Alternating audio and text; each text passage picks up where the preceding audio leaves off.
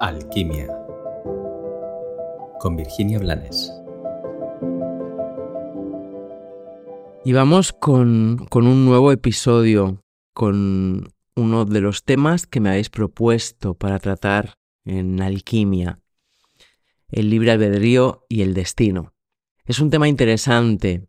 Antes, antes de abordarlo, dejadme que os diga que algunos de los temas que me habéis propuesto son muy complejos, muy profundos, por muy buena que sea resumiendo, para tratarlos en, un, en una cápsula, en un episodio de, de cinco minutos. Hay otros como el tema de la muerte, que me habéis propuesto varias, varias de las personas que me, que me acompañáis y me escucháis en Alquimia, que he tratado en alguna conferencia y que trato en alguna masterclass, en algún curso. Hay temas de, temas de los que me proponéis que para mí son importantes y que me, merecen un respeto y una intimidad mayor y que trato en algunos talleres presenciales, en algunos retiros. Algunos los trato de forma más cercana en, en mi membresía, en mi camino de conciencia. Y otros, pues los comparto aquí, encantada. Mi intención siempre, ya sabes, es que reflexiones para que te conozcas un poquito más, para que te acerques un poquito más a ti, para que así puedas ser más y más feliz. Y me encanta saber que a muchos os sirve y que mi intención, si un foco certero se manifiesta y da frutos, también es esa mi intención, solo que desde un lugar más cercano y más profundo en mis talleres y en mi membresía.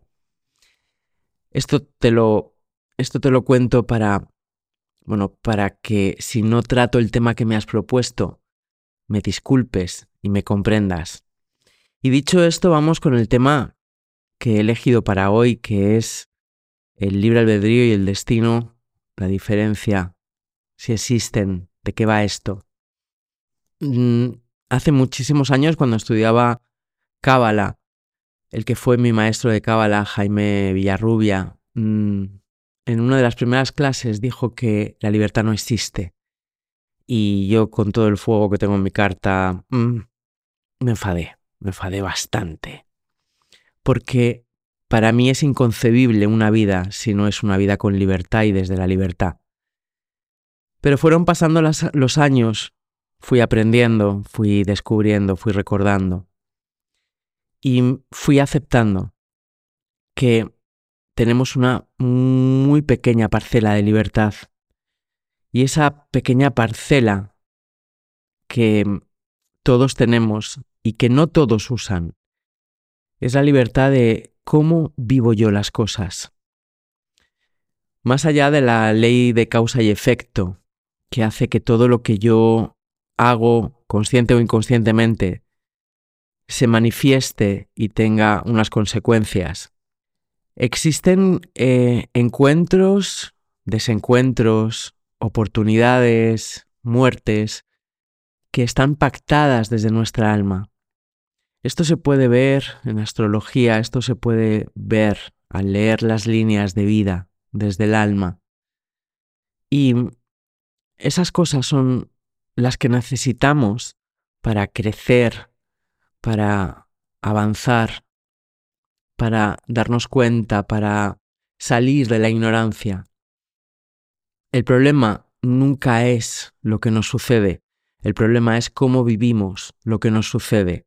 Y el cómo vivimos una circunstancia habla más de nosotros que de la vida y que de Dios. Hay cosas que no vamos a poder saltarnos, pero siempre vamos a poder elegir cómo vivirlas. Es más, si estás dormido, si tu nivel de frecuencia es bajo, si estás dominado por tu ego, vas a perderte muchas oportunidades. Y bueno, no deja de ser una forma de libertad, el no querer mirar, el no querer ver, el no querer darte cuenta y desde esa ceguera perder. Igual que si estás despierto, si estás consciente, si te responsabilizas coherentemente de ti y de tu vida, vas a ver y vas a abrirte a recibir y a gozar de muchas oportunidades que tu alma había pactado para ti, desde encuentros hasta nuevos caminos. Hay todo un arco iris de oportunidades, te diría que cada día. Y de eso va la libertad, de la responsabilidad y del nivel de conciencia en el que vibramos y con el que nos comprometemos instante a instante. Sí existe un destino, sí podemos perder ese destino por no mirar. Sí existe un destino, sí podemos crecer en serenidad a pesar de las apariencias y de las circunstancias.